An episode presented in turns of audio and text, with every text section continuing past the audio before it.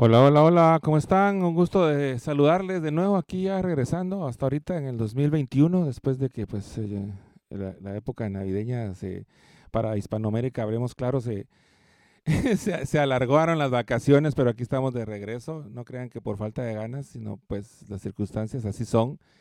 Pero pues sean todos y cada uno de ustedes bienvenidos, ya sea que lo estén viendo ahora en vivo o que lo vean ya en diferido a través de nuestras redes. Esperamos que se conecten, que nos hagan sus comentarios y que pues nos hagan partícipes también su sentir al respecto de los temas que tocamos acá. Hablemos claro, es, eh, queremos meter luz en todos los rinconcitos de, para pues aprender, para compartir, para conectarnos unos con otros. Así que Hoy estamos con la grata compañía de Alan, Alan Ortiz, politólogo. Ahí nos va a contar su historia y también nos va a contar eh, pues, eh, a lo que se está dedicando y también su perspectiva de lo que Guatemala es, es de su visión. Así que bienvenido, Alan. Estamos aquí dándote paso ahora. ¿Cómo estás? ¿Qué tal, Luis? Bien, ¿y vos qué tal? Aquí, mira, súper contento de, de recibirte acá y súper contento, como les estaba contando, de de volver a empezar con esta serie de pláticas y volver a empezar contigo. Es un placer tenerte por acá. No, buenísimo. Muchas gracias por la invitación, Bueno, eh, pues eh, ya ves que, aquí con esto de las redes sociales uno está eh, publicando y uno lo conocen unos, lo desconocen otros. Vamos a, vamos a platicar contigo que eres politólogo. Además de que poco a poco nos vas a ir contando cómo es que eh, eh, eh, paraste en los proyectos que estás y nos vas a contar de los proyectos en, los que participas. ¿Cómo fue que se te nació estudiar política? estudiaste política en la Francisco Marroquín, según entiendo, ¿verdad? Pero ¿de dónde te nació ese gusanito? Pues fíjate vos que mm, bueno, te cuento que de formación, de hecho, en el diversificado estudié magisterio, soy maestro. Sí, eres maestro. Y disfruto mucho de dar clases y platicando con la gente y tratando de enseñar y de aprender, porque creo que uno aprende más de maestro que de alumno. Me tuve la oportunidad de ir conociendo diferentes personas y por alguna razón fue surgiendo la idea de, bueno, ¿qué, qué debería estudiar en la universidad, no? Entre esas conversaciones, pues las ingenierías quedaron fuera de cualquier opción desde el principio. Eh, me encanta la filosofía, es algo que, que le agarro como un medio hobby, pero también es, consume bastante parte de mi tiempo, me encanta, me divierte. Y, y empecé a, a, tomarle cariño a, a, lo que pasaba en Guate, pero Recuerdo que en, estos, en esta época, entre profesor y alumno, ¿sabes? Hubo un tiempo en donde estaba en una conversación y recuerdo que una de estas personas que iban a dar pláticas a los colegios y decía, jóvenes, es el turno que ustedes hagan algo por este país porque mi generación eh, no pudo hacer los cambios que se necesitaban. Yo recuerdo que tendría yo unos 16 años, 17, y yo decía, no hombre, pero si irresponsable. ¿Y cómo así que ahora nosotros tenemos que hacer lo que ellos no hicieron? ¿Por qué nos dejan a nosotros el camote? Cabal, y al principio vos decís, a ver, ¿qué onda? ¿Por qué, te, ¿Por qué te están diciendo que hagas lo que ellos no pudieron? Y entonces entendí que genuinamente, pues no se había hecho mucho en el país. Empecé a informarme un poco más y buscando entre las carreras, primero descubrí la sociología, quise estudiar sociología, pero eh, eso pues evolucionó. Y encontré las ciencias políticas, ¿verdad? Estaba ciencia política, sociología, relaciones internacionales, y la ciencia política me apasionó. Es, es la carrera que, que me ha dado, una carrera que me ha dado mucho, me ha permitido crecer. he hablado con un montón de gente que siempre te dice que el día que se graduaron siempre dicen, ¿y por qué estudié esto? Yo te puedo decir que el día que me gradué, yo dije, que al fin me gradué, me tardé un poco en graduarme. Yo dije, o sea, esto, es, esto fue para lo que yo nací. Me encanta, me encanta porque me dio las herramientas y me permitió aprender muchas de las situaciones, me dio una escuela de vida y eso es lo que aprecio bastante.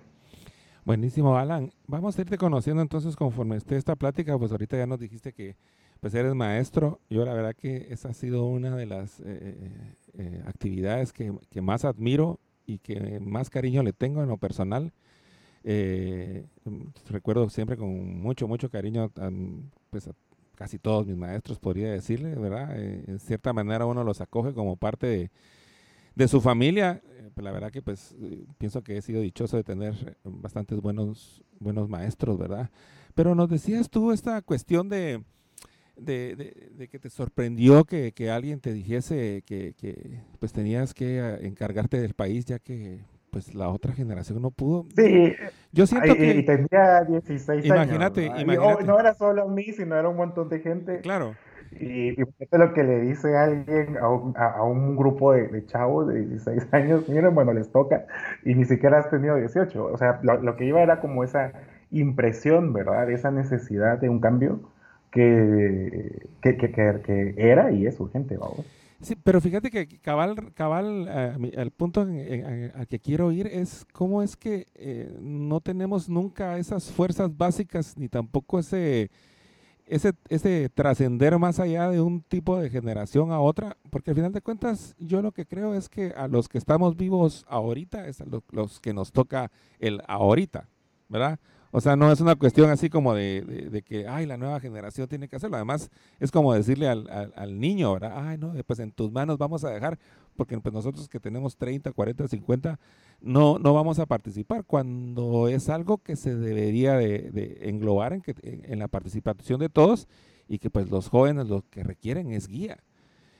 ¿Quién o cómo en un sistema tan, tan, tan tan caído, tan desordenado, tan derrotado como el sistema político en Guatemala, ¿cómo se podría guiar a los jóvenes hacia verdaderamente empezar a plantear un cambio a partir de la participación también de las otras generaciones? ¿Qué opinión te merece? Miraos, lo que pasa es de que no es solo algo político, sino es algo humano. ¿Ya? O sea, es una, es una ingenuidad decir que, las, o sea, si bien la, mucha de la energía está en la juventud, y hay, mucho conocimiento y mucha experiencia en, las generaciones anteriores. Y si es una ingenuidad, alguien me decía, Guatemala es el país de, las eternas promesas, vamos, de las eternas, del eterno potencial, pero el potencial genuinamente no está construyendo nada por hoy, ¿verdad? Solo es potencial, está ahí, pero nadie lo está aprovechando. El país de la eterna primavera, y el país de la eterna juventud, ¿no? Y es porque el, 70% tiene menor de 30 años, menos de 30 años, pero aquí es donde viene esa situación. Es también, yo creo que tenemos que empezar a hacer las cosas hoy, entender, es una dimensionalidad del ser humano, vamos a entender que nos toca hoy decidir lo que vamos a vivir en los próximos 40 y 50 años, ¿verdad? O 60 años, o 100 años, y entender que luego y nosotros mismos no vamos a poder ver todos los cambios. Es que fíjate vos que aquí hay una, hay una cosa que parece un poco contraintuitiva, pero me parece muy acertada y, a, la, a la hora de entender esta problemática, y es que creo que la promesa de la eterna juventud, ¿verdad? Del, del, país de la eterna juventud, te genera vos una narrativa que termina siempre pensando que el futuro va a ser mejor ¿verdad? Pero nadie empieza a construir ese futuro.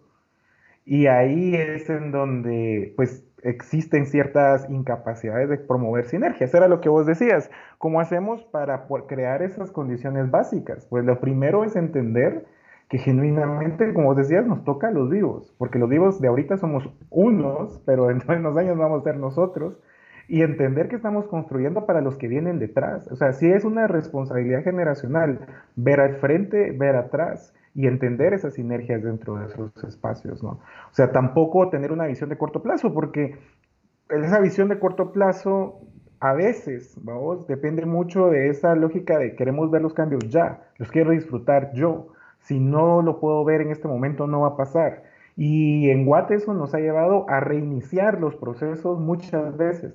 Todo el tiempo estamos reiniciando. Ahora sí, con este partido sí, con esta promesa política sí, con esta ideología ahora sí, ahora sí, ahora sí, ahora sí, ahora sí, ahora sí, cuando realmente nada es realmente borrón y cuenta nueva. Así no hay progreso. No hay progreso, claro.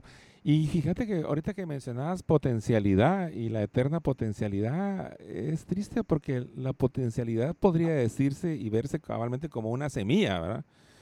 O sea que la semilla es un árbol en potencia, pero pues que la tengas en la mano así, ay, qué gran potencialidad es la que tengo, pero si no la sembramos, el árbol no va a crecer y, mucho menos, no solo lo sembramos, sino lo regamos, si no lo cuidamos, no lo podamos. ¿Y luego qué fruto querés, vos? Porque yo no creo que, claro. que cualquier semilla nos vaya a dar los frutos que en realidad queremos.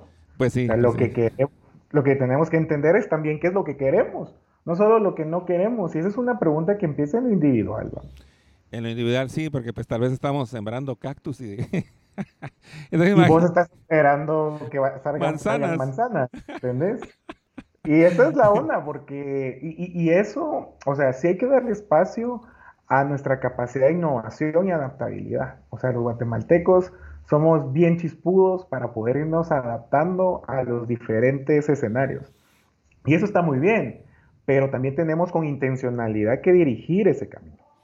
Lo que pase mientras llegamos, eso no lo podemos controlar, pero tenemos que saber a dónde vamos. Si no hay intencionalidad, no tiene significado lo que estamos construyendo porque en realidad no estamos construyendo nada. Y ese es el punto, te, obliga a reiniciar el proceso cada cuatro años. Es lo que, es lo que todo politólogo te va a decir o todo analista de, coyuntura te va a decir, es, es que cada cuatro años reiniciamos, necesitamos un plan, necesitamos un plan. Yo creo que más que un plan, primero necesitamos entender a dónde vamos, cuál es ese gran final feliz que queremos para nuestras vidas, para el país, y luego entender cómo empiezan esas historias para que ese final feliz pueda ser posible. Al final, al final, a mi parecer, yo pienso que Guatemala sí tiene un plan, pero ese plan parece no incluir a toda la, a toda la guatemalidad, por así decirlo, ¿verdad? Que es un término que estoy tratando yo de manejar en el sentido de que también yo lo siento, pues para, porque para quienes no saben, pues yo vivo en California desde hace como 10 años y aquí pues también vivimos una especie de guatemalidad desde el extranjero, ¿verdad? Pero entonces yo veo que, que, hay un plan porque pues la moneda se mantiene a un precio, las exportaciones eh, están pujantes, pero pues todo eso no, yo creo, no, no se ríe. Yo creo que más bien, fíjate, yo creo más bien que, yo creo que más que un plan, lo que hay son intereses y una estrategia de algunos por proteger sus intereses pero esos intereses no nos incluyen a todos. Por eso también creo que no es un plan, porque son más bien como estrategias reaccionarias de cómo mantenernos en el status quo, va una visión súper conservadora de lo que tenemos podría estar peor, entonces con esto podemos medio sobrevivir. Y eso es tu segunda mejor opción. O sea, y, entiendo lo que vos decís, o sea, mucha de la visión de país que, que está ausente no incluye ni a los migrantes, ni a los guatemaltecos establecidos en cualquier otra parte del mundo, ¿verdad? Porque normalmente cuando hablamos de migrantes o guatemaltecos, está, imaginamos guatemaltecos establecidos en Estados Unidos, pero hay migrantes guatemaltecos en muchas partes del mundo. Claro. Eh, luego, eh, las mismas regiones del país, ¿vos? O sea, andate unos kilómetros, andate unas zonas adentro de la misma ciudad y ahí no hay Estado y ahí no hay país.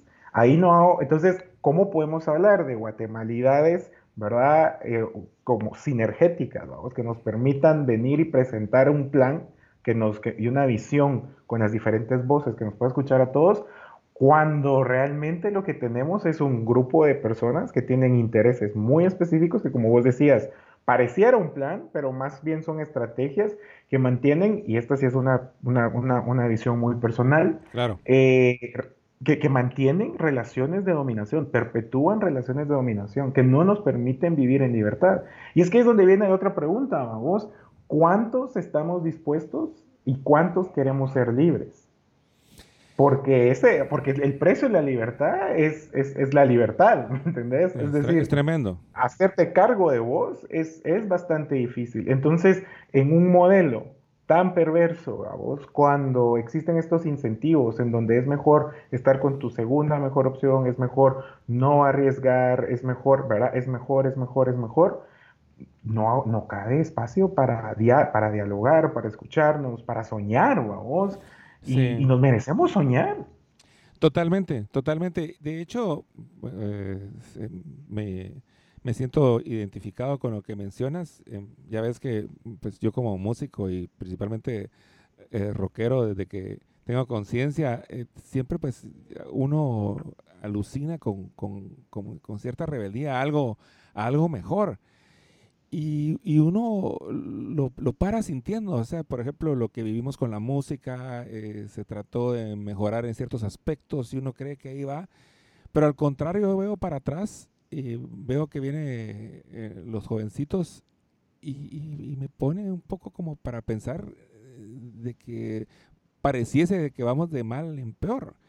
En vez de que la cuestión haya, haya mejorado, va empeorando en la cuestión cabalmente de libertades, de justicia. Y eso es una, una pena que, que, cuando uno comparte, porque pues la verdad que es algo que hay que revertir para que verdaderamente los que vengan reciban, reciban un país. Pero, pero, entonces, ¿qué fruto? en esa reflexión, en esa reflexión que vos acabas de decir, creo que radica mucho del éxito y de la respuesta a la pregunta que haces al principio, y es, pensar en los que vienen atrás y en los que estuvieron antes y en, nosotros. Y esa es una visión muy ancestral, esa es una visión muy, muy perteneciente a, la civilización maya que te enseña que los tiempos pues sí tienen sinergias en el mismo momento y es que eso también se puede trasladar a la responsabilidad ciudadana, vamos, es decir, tenemos que pensar en los que estuvieron, en los que vienen y en nosotros.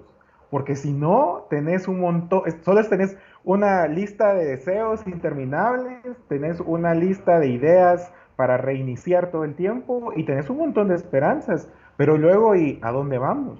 Lo que ibas a hacer ahorita, ¿y cuál es el fruto? Hay un montón de semillas que están ahí, pero que no tienen sentido y que no van a germinar porque nunca entendieron que hay que provocar condiciones, que hay que entender a dónde vamos. No es solo plantar por plantar, es plantar porque sabemos que vamos a obtener los frutos correctos. Exactamente. Porque yo no, porque no creo que exista hoy por hoy, ¿verdad? Eh, esas condiciones que nos den a permitir a cada uno ser, ser quienes podríamos, la mejor versión de quienes podríamos ser.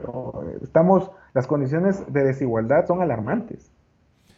Son alarmantes y cada vez eh, eh, peores. Y, yo ese modelo pienso que se está generalizando en el mundo. Cada vez hay hay más desigualdad y acabar con lo que comentabas eh, pues, pues, no deberíamos de permitir que nos quiten esa trascendencia de poder aceptar y respetar de dónde venimos aceptar y, respetar qué es lo que somos y aceptar y, respetar y darles un ambiente para que se acepten y se respeten los que los que vienen verdad entonces, eh, ¿qué frutos en tus análisis o en los grupos que tú estás ahorita? Tal vez eh, eh, cuéntanos entonces un poco alguno de los proyectos que te interesaría compartir, porque pues me mandaste una lista ahí súper interesante de cuestiones en las que estás metido. ¿Dónde empezás tú a ver frutos entonces? ¿Dónde se podría observar, bueno, estos frutos sería lindo querer? Mira, yo, esto es un poco abstracto, pero creo que es, un, es, es, es una línea común entre, entre varias cosas que hago y es es la promoción de la dignidad humana, ¿verdad? Y, entender que el simple hecho de ser un humano te, te da voz o debería de facultad a, vivir dignamente, porque no es solo vivir por vivir, ¿verdad? Eso, eso, eso es importante, pero luego cómo promoves esa dignidad humana, ¿no? Necesitamos ciertas condiciones. Entonces, entre esas condiciones, por ejemplo, la libertad. O promover activamente la libertad y no la libertad como un concepto cautivo de un grupo, ¿verdad? De cierta ideología o, como una bandera, eh, ¿verdad? De, algún tipo de agenda, no, no como eso, sino la libertad como la capacidad de poder ser quienes somos en presencia de los demás, vamos. Y es que, y esa capacidad de ser nosotros en presencia de los demás, esa madurez de poder compartir quién soy, frente a los demás, y aquí es donde viene lo que, a, lo que quiero llegar, es la promoción de una tolerancia crítica, esta capacidad de poder convivir con vos, aunque no estemos de acuerdo en todo. Creo que ahí es donde empezamos a ver algunos frutos hoy por hoy. Asociaciones de debates, cuando empezamos a hacer la asociación de debates en la U, en, la UFM, eh, yo te puedo decir, era un proyecto que uno dice, pero si en Europa hay tantos grupos de debates, si en Estados Unidos hay tantos grupos de debates, y en ese momento, y te estoy hablando de hace unos añitos, o sea, no estamos hablando de, que esto lo hicimos hace 50 años. Cuando empezamos no existían, no, no existía un, formatos establecidos, no, no, participábamos en un mundial de debates, no, no pasaba nada de eso y se, necesitaba dar ese, ese primer paso. Yo recuerdo que cuando participé en un, tor en, un taller de debates, fui, yo fui con mi decano y le digo, mira, yo quiero hacer más debates. Y me dice, pero aquí no hay. Y yo le digo, ¿y entonces qué hago? Y me dice, hacelo. y me recuerdo que hablé con, con, el rector de ese momento, a quien, a quien admiro mucho hasta el día de hoy, Giancarlo Ibarwen, eh, y él me dijo, no dejes que nadie te diga que no puedes cambiar el mundo. Si no hay, lo puedes construir. Y lo empezamos a construir con un grupo de chavos y chavas, vamos. Y esos, esos primeros torneos, hoy por hoy están dando frutos. Yo puedo ver ahora asociaciones de debates en la VG. He tenido la oportunidad de apoyar a los diferentes espacios, ¿verdad? En la, en la, en la, en la URL, en la USAC. De hecho, doy clases de eso en la UNIS. Y me, me parece increíble cómo, cómo algo con intencionalidad, ¿va? con cariño, y entendiendo que no era solo yo queriendo hacer debates, yo entendía que tenía que provocar esas condiciones para que mucha más gente debatiera, porque si no yo solito hablando loco, puro loco, vos, eh, permitieron ahora que muchos chavos tengan acceso a este tipo de procesos. Ahora hay proyectos de debates en línea en donde también hemos participado, pero yo creo que también va un poco de eso, en reentender el liderazgo a vos. El liderazgo no es protagonismo, no es que te tomen 20 fotos y, querer ser famoso. Liderazgo es aprender a ser un buen anfitrión de una fiesta y ayudar a que los demás se la pasen bien y puedan crecer dentro de esos espacios. Entonces, ahí es donde yo veo los primeros frutos, Luis, porque eso te permite esa condición, ese entender que yo puedo decir lo que pienso, aunque no estés de acuerdo, y que eso está bien y que está bien estar en desacuerdo. Eso es un cambio de chip para el guatemalteco. Alguien decía el otro día, los guatemaltecos preferimos no quedar mal, eh, pero lo que, aunque no quedemos bien, vamos. Es decir, hay que tratar de evitar, ¿va? Y es que hay una, hay una conversación entre todo lo que, eh, en lo que estoy, estoy metido, eh, y, y, esa conversación es, mucha, tenemos que aprender a decir sí y no. Es decir, tenemos que aprender a decir, esto no es lo que quiero, esto no es lo que puedo ser, esto es lo que sí quiero, esto es lo que sí puedo ser, y luego esto es lo que decido. Y así, si empezamos a hacer estos ejercicios individuales, primero atreviéndonos a cuestionar a otros, a cuestionarnos a nosotros, podemos empezar a construir, ¿verdad? Una masa crítica que es capaz no solamente de protestar, ¿verdad? Porque un bebé puede protestar porque tiene hambre. Protestan, protestan de hecho, ¿verdad? O sea, cuando tienen hambre, olvídate. Si alguien va a protestar cuando nomás tiene hambre, es un bebé. Total. Pero como dijo alguien, el que quiera azul y celeste, que le cueste, ¿verdad? Pero, y, pero luego esta idea del celeste, ¿verdad? Medio abstracto, diciéndote, pero yo también voy a protestar. Pero ¿y de qué, de qué más da eso? O sea, tenemos que aprender a proponer, tenemos que aprender a aceptar y tenemos que aprender a trabajar en equipos y a, a construir, porque yo, y te voy a decir porque creo que este es el, fruto y más inmediato, porque estas condiciones, vamos, estas herramientas, esta madurez que viene desde las diferencias, nos va a permitir construir una comunidad política distinta.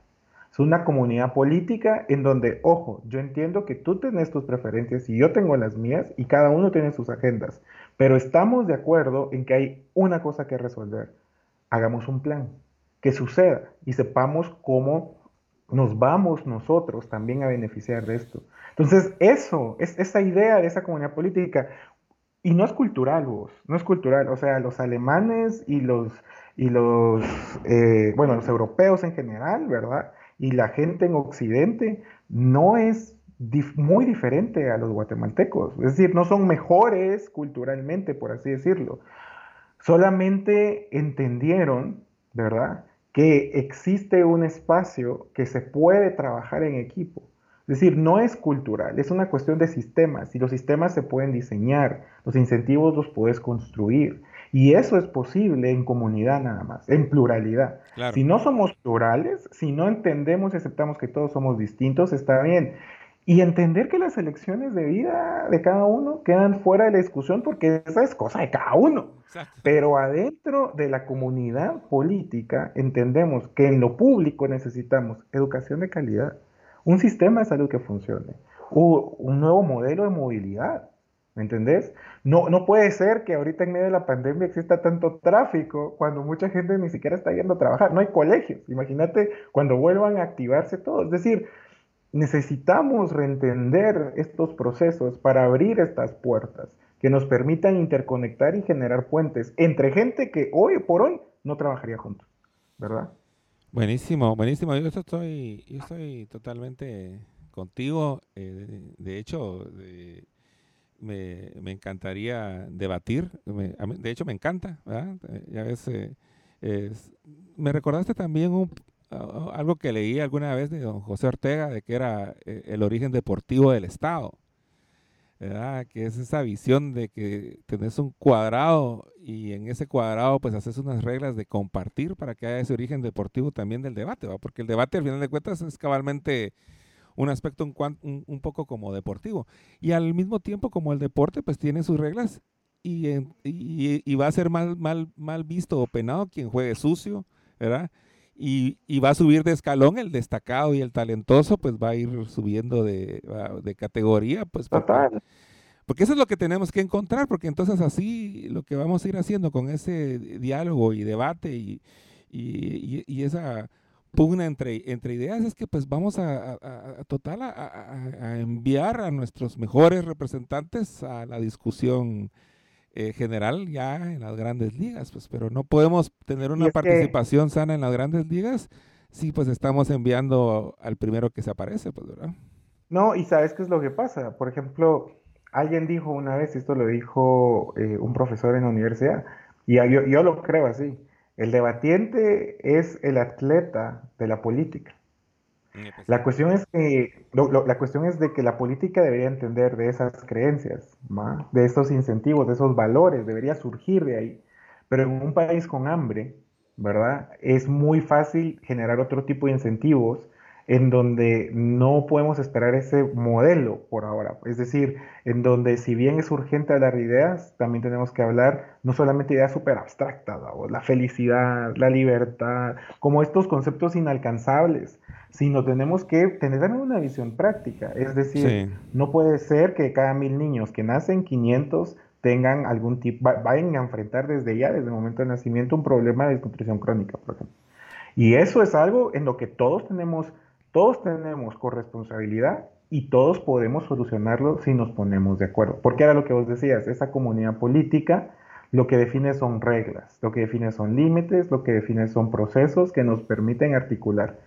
Ya, si vos crees de que personalmente debiesen existir otro tipo de derechos, otro tipo de cuestiones a nivel individual, es una conversación que yo creo que hoy por hoy, si bien es urgente, no es lo más importante porque lo más importante hoy por hoy es sanar una realidad que sangra y que duele y que muchas veces se nos olvida. Hay que dejar de hacer esto por nosotros y hay que hacerlo un poquito por los demás. Es una actitud de servicio. Es una, es una, es una actitud, es una actitud de servicio, como bien decía, sí. Pues me parece pues muy interesante. Estuve, estaba ahorita pensando ahí en, varias cuestiones de lo que, de lo que mencionabas y para llevarlo un poco a la práctica, eh, en donde principalmente parece eh, faltar debate, es en donde cabalmente se debería de dar con más eh, riqueza, ahínco y promoción, que serían los partidos políticos, ¿verdad? Casi pienso yo que los partidos políticos en Guatemala no deberían ni siquiera de llevar ese nombre porque parece poco de político, ¿verdad? Y cómo, cómo para las siguientes elecciones, que pues ahorita pues parecería que falta pero la verdad que están ahí a la vuelta de la esquina. Eh, ¿Cómo se podría exigir, eh, cómo podríamos nosotros eh, tratar de que en los partidos políticos haya un verdadero debate y que pues se encuentren verdaderos líderes y que no sean puestos a dedo, ¿verdad? O por ciertas conveniencias, que es lo que parece pues ser a las claras. Pues mira, yo creo que hay que empezar entendiendo que somos falibles, es decir, que no, o sea, tenemos que primero quitarnos de la mente esta lógica mesiánica, que mucha gente cuando dice mesiánica se imagina el presidente, pero que también puede ser un grupo, ¿verdad? Nosotros somos los elegidos, nosotros somos los transparentes, nosotros somos los famosos, ¿verdad? Nosotros sabemos qué hacer y qué decir. Creo de que esa es una actitud, y recordando un poquito de lo que te contaba de que, de que, de que soy maestro, a mí algo que me impresionaba y me encantaba y me encanta vos es cómo aprendía, por ejemplo, de mis alumnos más pequeños. Vos. A la verdad, tienen una mente y vos te quedas impresionado y decís, o sea, este lo solucionó de una forma que no se me hubiera ocurrido, porque él lo miraba de otra forma, vos. Y es que es, ser maestro me enseñó que hay una actitud que te enriquece mucho y es entender que aprende el maestro del alumno y el alumno del maestro. Todos somos maestros y todos somos alumnos en algo. A vos, a esa frase que, que, tanto te gusta a vos, todos somos masa y todos somos élite, de alguna forma. Y aquí la cuestión es entender eso, ¿verdad? Yo genuinamente creo eso por un lado. Segundo, que hay que atreverse a desafiar las condiciones que hoy por hoy están eh, para competir. Vamos, creo que mucho de esto tiene que ver con las reglas del juego. Entonces, primero una actitud por parte de quienes conforman partidos y se unen a partidos políticos. Porque no podemos esperar que los partidos y la gente que ya está se vaya a mover. Ellos no van a cambiar mucho, vamos. Lo que tenemos es cambiar nosotros. Luego, eh, las reglas del juego. ¿Cuáles son esas reglas para integrarte a un partido? Para que un partido pueda funcionar. Por ahí es carísimo, carísimo. Y lo que pasa es de que cuando vos te pones a pensar en esas reglas del juego, es porque esas reglas del juego fueron hechas, fueron diseñadas por este grupo de gente del que platicamos al principio, que no es que tenga un plan, es que tienen intereses y tienen formas de mantener esos intereses a flote. Entonces, eh, esas reglas tienen que cambiar. Y esas reglas se llaman ley electoral y de partidos políticos. Y esas reglas se llaman eh, algunos reglamentos, ¿verdad? Espacios de financiamiento. Esas reglas tienen cuestiones muy concretas que hoy por hoy se pueden entender, que se pueden encontrar y que se pueden articular de formas distintas, pero tampoco se pueden articular y no se pueden resolver desde la conveniencia. desde lo que un grupito vaya a querer, sino lo que tenemos que pensar es encontrar, regresando a este concepto de la comunidad política frente a las diferencias, en donde encontremos unos mínimos que nos permitan ir entendiendo para dónde al menos pueden, podemos empezar esa historia. El Gran Final Feliz es un centro súper plural de participación política en donde se discuten ideas y planes y proyectos, ¿verdad? Para llegar a eso, sería muy ingenuo pensar que lo vamos a lograr para las próximas elecciones. Pero sí podemos empezar por algún lado. Entonces, ¿cuál es ese primer paso? Reformas muy puntuales. Reformas en donde, en donde todos estemos en consenso y a partir de ahí empezar a provocar esos cambios. Luego, yo creo, y esto de verdad, Luis, yo lo platico mucho, y es, necesitamos que los patojos, necesitamos que la gente con experiencia se junte en un diálogo intergeneracional.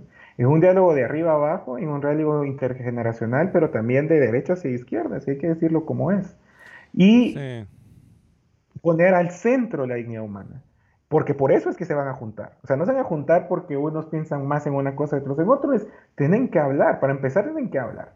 Y en función de eso, empezar a entrar en política. Es que esto no se va a cambiar a menos que la gente se meta en política. Y ojo, yo no estoy diciendo que la gente correcta, porque cuando la gente dice la gente correcta, ahí estás asumiendo. Alguien más dice, es que entonces yo soy mejor, entonces es mi llamado para entrar en política. No es eso, es más bien que la gente en general, ¿verdad? Que el ciudadano pueda participar. Yo tengo, y esto es una cuestión muy, muy mía, vos, yo creo de que si bien las élites tienen un rol importante en lo que se va construyendo, en el país, las élites pues tienen ya también sus propios debates y tienen también sus propias visiones y es completamente válido. Además de eso, lo que necesitamos es que el ciudadano de a pie, que hoy por hoy no tiene una vida política activa, la tenga. ¿Y por qué digo esto? Porque si bien de alguna manera las élites deben estar involucradas en los cambios, no podemos dejar de lado al ciudadano de a pie. Decía yo a alguien, yo sueño, por ejemplo, con que las personas en los mercados se puedan organizar y puedan participar políticamente, que las personas que se dedican a otro tipo de servicios, que hoy por hoy tal vez no se pueden catalogar de los expertos de opinión pública, la gente que sabe qué hacer, ¿verdad? Pero la gente a pie que sí sabe lo que es vivir en el país, que vive los problemas del día a día, se involucre y pueda conseguir un espacio y una voz. Eso, entonces tenemos que desmonopolizar ¿verdad? Tenemos que desmonopolizar el quehacer político y tenemos que abrirlo en espacios amplios, en espacios tolerantes, en espacios en donde podemos ser nosotros mismos y en donde nos respetamos, porque somos seres humanos, porque somos ciudadanos. Porque somos, porque somos ciudadanos, sí. De hecho, eh, mira, los pretextos para dividirnos, eh, pienso que están hasta promovidos en cierta manera o son casi como, parece que son como, como punto de distracción porque pues yo viendo ahí cuando me mandaste tu, tu hoja de vida, ¿verdad? Tú el año que, que tú nacías, yo estaba formando mi grupo, entonces tú eras un bebé y yo andaba ahí rock and rollando por... ¿Verdad? qué güey, ahí tocando Ángel, mano. Buenísimo. yo eh, fan, mi mamá fan tuya y yo, y yo fan de, de, las cosas de mi mamá. Un abrazote a tu, a tu mami, por, favor. Eh, eh, sí, y, pero vamos con eso, como por ejemplo con lo de la música, ¿verdad? ¿Cómo es eso del, lindo uno poderse encontrar y darte, cuenta, darte cuenta que, gente más grande que tú, que los que eran de tu precisa generación y también a las gentes que vienen les sigue gustando una canción que es buena, por ejemplo, ¿verdad? Eh, y, y, es parte cabalmente de poder reconocer eso en el devenir también político, pues, ¿verdad? O sea, las necesidades han venido, han venido, han venido, están y van a seguir eh, eh, estando a no ser que a no ser que se solucionen, ¿verdad? Y, y eso que mencionabas tú de, de, de, la participación política, de desmonopolizar el quehacer político, es clave, porque tenemos, no sé, es un poco más como en Latinoamérica a mi sentir, ¿verdad? Aunque verdaderamente no, no es que conozca eh, tantas partes del mundo o haya habitado tantas partes del mundo, pero, pero nosotros tenemos esa tendencia, a mi parecer, como te digo, de, de, de, depender porque en Latinoamérica, al final de cuentas, siempre se cree como, como una periferia. O sea, tenemos aceptado ese rol de periferia cuando en lo personal, solo, por ejemplo, solo con Guatemala, a mí algo que me ha hecho siempre sentirme bien conmigo mismo en cualquier foro o cualquier situación que la vida me ha planteado, es saber que, que yo, por el lugar de donde nací, tengo algo que aportar, porque el lugar de donde nací tiene ese no sé qué que no va a estar en ningún otro lado. Y lo he comprobado. O sea que yo siento esa necesidad siento esa cuestión de tener algo que aportar. Pero ¿cómo es que lo, nosotros mismos o lo matamos o, nosotros, o nos lo matan esa gana de querer aportar eso que nos identifica y cómo no podemos tener las herramientas de respeto y de, y, de palabra como para poderlo eh, hacer llegar y poderlo hacer discutir, ¿verdad? Porque también una cuestión difícil es poderlo plantear ante los demás y el manejo de la palabra, porque pues ya ves que la palabra es solo pues una herramienta de lo que uno trata de decir, ¿verdad? Y que es complejo. Pero ¿no ves que ese fenómeno, como un fenómeno latinoamericano, Alan? Fíjate vos que sí, totalmente, y es por lo que consideramos ser mejor. O sea, ¿qué es mejor? ¿Va? Y regresemos a lo que platicábamos del árbol. Cuando decimos, plantemos esta semilla porque se parece a, ¿verdad? Lo que quisiéramos. No sé cuál es el fruto que me va a dar, pero por lo menos eh, tal vez probemos, la verdad. La cuestión acá es de que nosotros tenemos en la mente, ¿verdad? Estas aspiraciones que nos ha presentado Occidente de modelos de sociedades evolucionadas, pero que esos modelos occidentales no, luego y no calcan las condiciones que nosotros tenemos para hacerlo. Entonces, nuestra semilla nos puede dar peras, ¿verdad? Pero nosotros estamos esperando que nos vaya a dar piñas, vamos. Entonces ahí hay, un problema de expectativas. Yo creo de que tenemos que, en lugar de ver al norte y ver a, a, cualquier otro lado con admiración, que no digo que no se merezca, pero como con esta necesidad de querer ser, ¿verdad? Hay una diferencia entre admirar y querer ser algo que uno no es. Y entonces aceptar que uno no es eso, que los guatemaltecos no somos eso. Y eso no está mal, porque podemos aprovechar muchas de las herramientas que ellos generaron. Pero nosotros también tenemos una herencia milenaria. Nosotros venimos de una de las civilizaciones más impresionantes de la historia de la humanidad. Y hay mucho conocimiento y recursos ahí que no hemos aprovechado hoy por hoy. Eso por decir algo. Luego tenemos un capital biodiverso que ahí está y que no estamos aprovechando y que damos por sentado y que en los próximos años nos va a presentar retos como el agua. No puede ser que el país de los bosques se vaya a quedar sin agua y sin árboles, porque nosotros no lo hemos apreciado. Hemos estado viendo fotos, ¿verdad? De algo que no podemos ser o algo que no somos hoy por hoy y nos hemos atomizado, nos hemos encapsulado tanto en esa visión que no nos hemos dado cuenta de lo que tenemos alrededor y de lo importante que es y el potencial que hoy por hoy tiene. Y ojo, el potencial en sí mismo no significa mucho, pero ahí está una oportunidad si nosotros tenemos de nuevo esa visión, si volvemos a hablar, si dejamos de lado esas diferencias, si empezamos a construir, si tenemos claridad a dónde vamos y si entendemos quiénes somos y en dónde estamos. Porque ahí es donde está la oportunidad. Los guatemaltecos podemos ser felices. Los guatemaltecos merecemos ser felices, Luis. Friedrich Nietzsche, que a mí me encanta, dice una frase que a mí me, parece muy importante y es, sin música la vida sería un error. Y vos yo creo que la, la, entendés muy bien, pero hablando de música también se puede entender como esta sinergia, esta capacidad de estar juntos en un lugar. Luego y nadie nos, no, no, hay una forma correcta de bailar, vos. Entonces, imaginémonos que esto es una fiesta donde cada uno baila como quiere, pero puede bailar con los demás. Pues no, y además tenés, eh, tenés el derecho de hacerlo mediante no lastimes o no estorbes cabalmente el, el, el, baile el baile de los de los otros. Acabar estaba viendo ayer, solo permíteme, estaba viendo ayer de reojo, de, de reojo el, el, un documental en Netflix que, que está ahí de Guatemala, ¿verdad?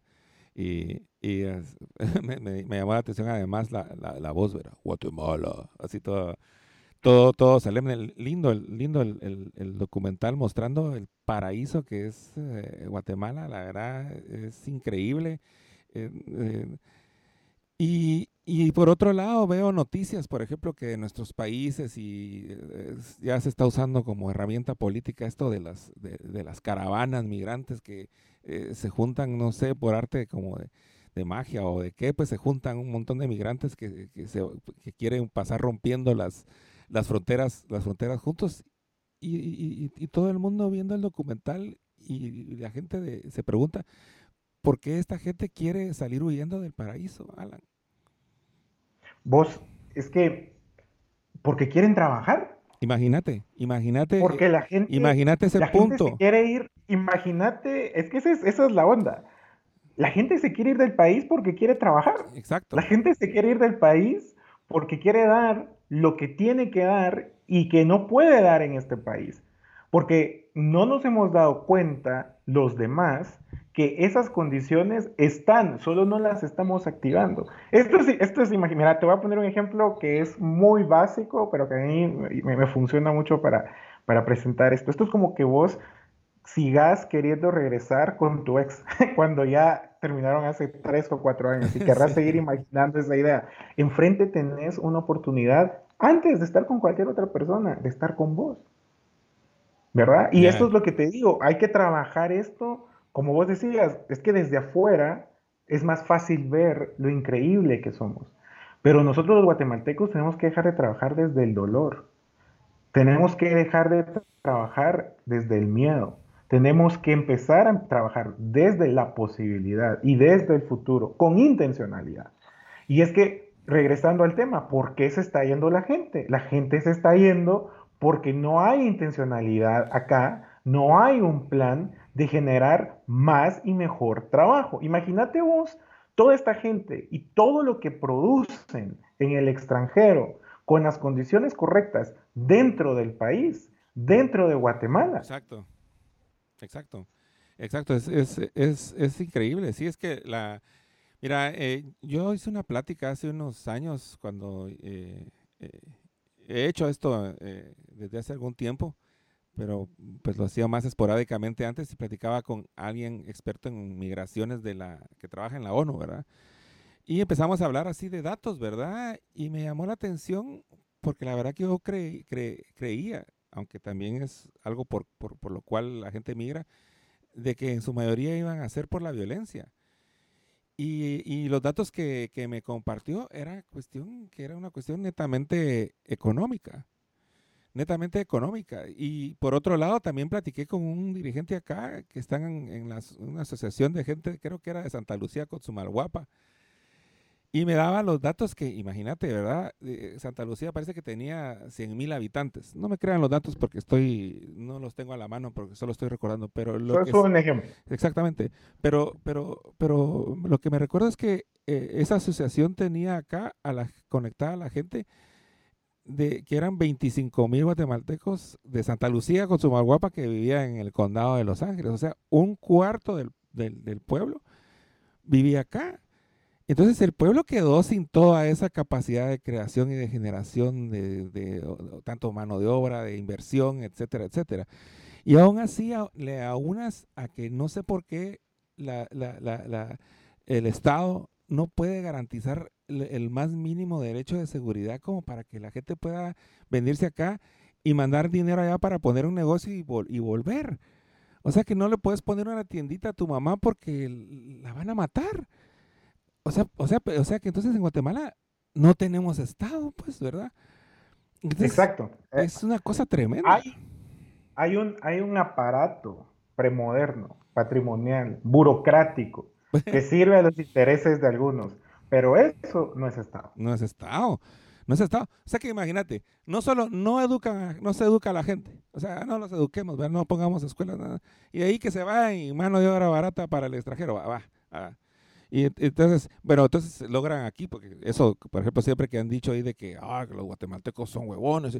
Aquí eso, la gente tiene dos, tres trabajos, trabajan de sol a sol. Gente muy, cuando reciben esa dignidad, trabajan bien duro y alcanza, porque vivir aquí es caro. Y, y, eso les, o sea que ellos tienen que procurar no solo vivir aquí, que ya de por sí es difícil, sino que tienen que mandarle dinero a su familia allá. Y es de lo que Guatemala en cierta manera se sostiene. Y va, y entonces vos mandas ese dinero, y, pero no lo puedes invertir, no, no lo tenés que ir a gastar en, en, los supermercados de estas personas que tienen los intereses que mencionábamos. Entonces la verdad que es un círculo vicioso en donde la, eh, el guatemalteco de a pie no parece tener salida, a no ser que hagamos algo. Y tenemos que empezar a hacerlo, pero lo primero que tenemos que empezar a hacer es escuchar. Sí. Es empezar a hablarnos. Es que, mira, Luis, no podemos empezar, la realidad es subóptima, es decir, las condiciones nunca son perfectas, ¿verdad? Pero frente a vos tenemos, tenés oportunidades día a día, ¿verdad? Eh, te ponía este ejemplo súper básico en ese momento, pero luego y supongamos que a la par de la tuya ahí está ¿qué te puedo decir yo? Alguien que te puede enseñar algo nuevo que no sabías antes. Pero porque tu prejuicio no te permite, no, no te das permiso de acercarte, de abrir, de escuchar, de tener esa imaginación, porque también es un poco de creatividad, vamos. Claro. Si no empezamos a acercarnos entre nosotros, no va a pasar nada.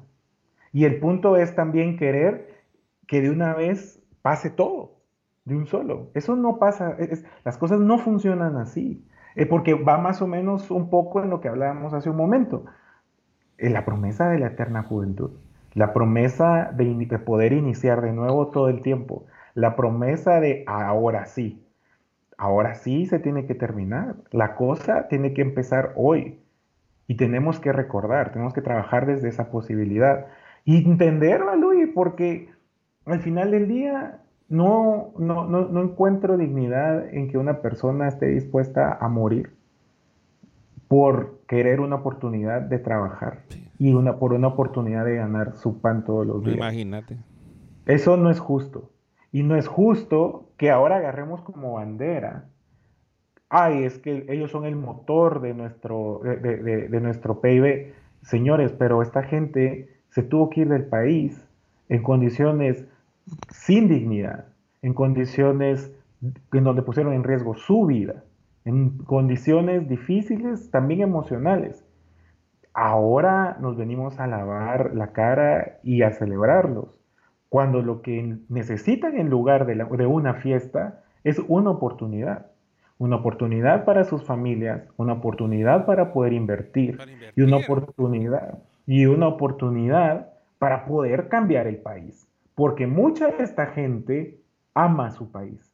mucha de esta gente tiene una guatemalidad que, como vos decís, es nueva, porque si bien hace mucho se fueron, realmente siguen acá. Sí, y, Guatemala, de verdad, eh, hablando así de dignidad y hablando de Guatemala como, como esa idea, eh, pues la dignidad se la tiene que dar ella misma, pues no puede ser que todo el tiempo esté solo poniendo la mano para pedir. Guatemala tiene todo para producir para ella misma. Pero bueno, es increíble la, verdad y eso pues lo hemos platicado y qué bueno, hemos llegado a un maravilloso, un, maravilloso punto. Bueno, pienso que hemos llegado a varios pues, pero, pero pienso que los conceptos que hemos manejado van en buen camino. Ya estamos eh, a punto de, llegar a la, a, la, a la hora aquí tenemos tres mensajes, los cuales vamos te voy a leer porque creo que no los vas a poder ver tú. Aquí los estamos agregando en la, la pantalla. Dice Mirta Rodríguez, dice, ¿cómo podemos los guatemaltecos viviendo en el exterior ayudar? Bueno, eh, muchas gracias, eh, Mirta. Eh, pues, pues desde ya, inspirados en lo que estábamos aquí platicando con Alan, más de lo que hemos estado pues platicando, pues lo que tenemos que hacer es hacer ese, ese debate y estar en, constante contacto y constante discusión por, para empezar, como, como bien nos, relataba nuestro politólogo amigo aquí, Alan, que, la verdad que el concepto está claro. Yasmín Ortiz dice, Guatemala quiere trabajar, eso es definitivo. Buenísimo, Yasmín, un abrazo, esté donde esté. Eh, y Sonia García dice, es el momento de pensar cómo generar trabajo. Cómo generar trabajo y cómo generar eh, esa seguridad para que el trabajo se pueda llevar a cabo. Eh, eh, regresando a los conceptos que también nos compartía aquí Alan, pues, ¿verdad? La cuestión de la dignidad. O sea, por ejemplo, no puede ser posible que para ir a trabajar haya que ir colgado a una camioneta, pues eso no es digno. Eso no es digno, no está bien, es inseguro. O sea, que cómo es que la gente vamos ahí como que si fuésemos a ver ni qué. O sea, aquí, por ejemplo, no hay camionetas y eh, eh, no hay manera de ir y pues no, no se va a trabajar. ¿Cómo vas a ir colgado? Es, eh, es ridículo. La, Porque somos seres humanos. Es que eso es lo que hay que reconocer. Somos seres humanos y la vida humana debe ser digna por, por el simple hecho de ser vida humana, ¿me entendés? Sí, yo estoy totalmente de acuerdo contigo. apostar por la, por la dignidad y esa dignidad que nos la tenemos que trabajar, o sea, porque tampoco no es que nos la van a dar los otros por simple osmosis, o sea, o sea, no, nos la van a dar no solo porque estamos ahí, sino esa dignidad también uno se la tiene que granjear con sus propios, cultivando su cuerpo, cultivando su mente y cultivando su espíritu en lo personal, pero cultivando también la comunidad. Así que pues esta es una invitación a que abramos los brazos. Mis brazos están abiertos, Alan, y, y todos los demás, eh, que me imagino que, que, lo, que lo están, porque recorriendo Guatemala te das cuenta de que pues aunque hay gente que la verdad que pues no merece tanto la pena conocer, es muy poca. Por lo general la gente es súper buena onda, con buenas inquietudes, con buen rollo pero solo es que nos aprendamos a coordinar y aquí tenemos a Alan que es un politólogo y tiene ciertas ideas claras, entonces como tú bien decías, escuchémonos, escuchémonos, aprendamos, compartamos, seamos alumnos y también seamos maestros para llevar ese conocimiento a nuestro, a, nuestro círculo. Alan, eh, estamos a cuatro minutos de terminar ya para salir entonces eh, eh, y empezar a, despedirnos, a empezar a bajarle un poco el mosh al, a la plática, porque pues, son, son tipo de pláticas que pues la verdad que de querer nosotros pues seguiríamos. Pienso que la verdad que lo deberíamos de continuar. De hecho, estábamos platicando eh, posibilidades de poder seguir platicando. Así que ustedes aquí pendientes, pero eh, eh, son tan importantes las cosas que hemos platicado que si nos puedes entonces hacer un, un, resumen de, de, de, lo que tú mencionabas, partiendo de la semilla, la dignidad, la dignidad del humano, el trabajo y, la, cuestión de los debates. Trátanos de hacer entonces un resumen para que nuestros escuchas y, o los que nos están viendo eh, eh, se queden con esa idea y dónde nos podríamos contactar. Total, pues mira, yo más que un resumen es una invitación y entender que estamos en una oportunidad. El COVID generó condiciones en donde tenemos un espacio de oportunidad para repensar y poder decidir a dónde vamos.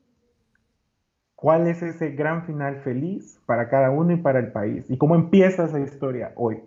Porque las intenciones por sí mismas no resuelven nada. La vida es una y las oportunidades se dan muy pocas veces en la vida. Y el nuevo normal debiese ser entendido más bien como la oportunidad para un nuevo tipo de ciudadano. Una nueva Guatemala necesita un nuevo tipo de ciudadano.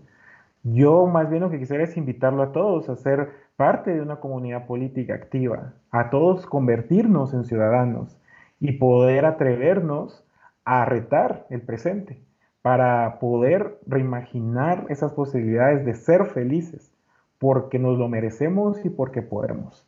Eso, y luego nos pueden seguir, hay varios proyectos, eh, está Politics Radio, que está los martes y jueves eh, acá en una radio local, eh, está Guatectiva, que justamente ahora está promocionando programas de formación política gracias al apoyo de la Fundación Frederick Naumann, Alianza para Centroamérica, el CADEP de la Universidad Francisco Marroquín, la Universidad del Valle y la Universidad San Carlos de Guatemala.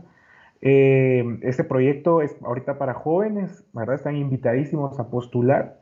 Y está también Escuchemos Guatemala, que es una eh, coalición, es una iniciativa de 22 organizaciones que va a continuar con un diálogo interregional a partir del mes de marzo. Invitados a estar pendientes de las redes.